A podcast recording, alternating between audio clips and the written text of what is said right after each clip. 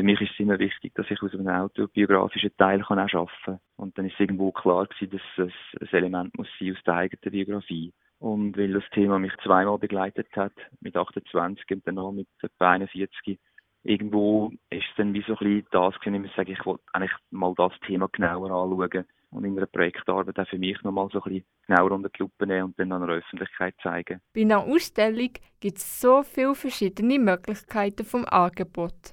Somit ist nicht immer ganz einfach, wie man eine Ausstellung aufbaut. Ich kann am Anfang ein bisschen aus dem privaten Netzwerk können irgendwo ähm, Menschen finden, auch, weil ich gewusst habe, wir sind, ich bin auch betroffen mit 28, noch später nochmal.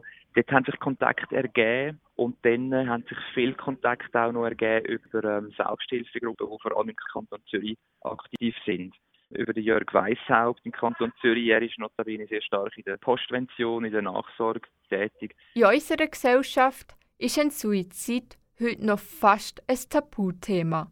Mit der Ausstellung Leben, was geht, Suizid im Gespräch, möchte man diese Thematik in den Raum stellen, aber niemanden dazu zwingen, darüber zu reden.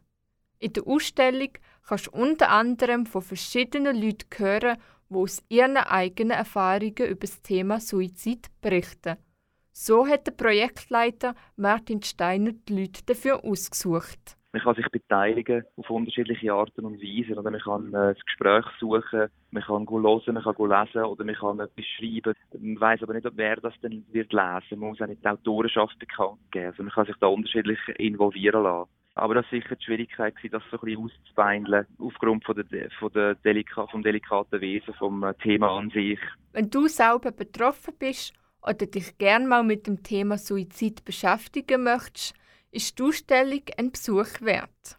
Vor allem, wenn man betroffen ist, bewegt es einem sehr stark. Und ich denke, aus dem würde ich für mich ein bisschen, ja, nicht gerade eine Bedingung ableiten lassen, aber dass ich sage, ja, wenn man als Mitmensch will, können Empathie zeigen, dann setzt es voraus, dass man äh, sich mit etwas auseinandergesetzt hat. Und dann kann man auch Verständnis aufbringen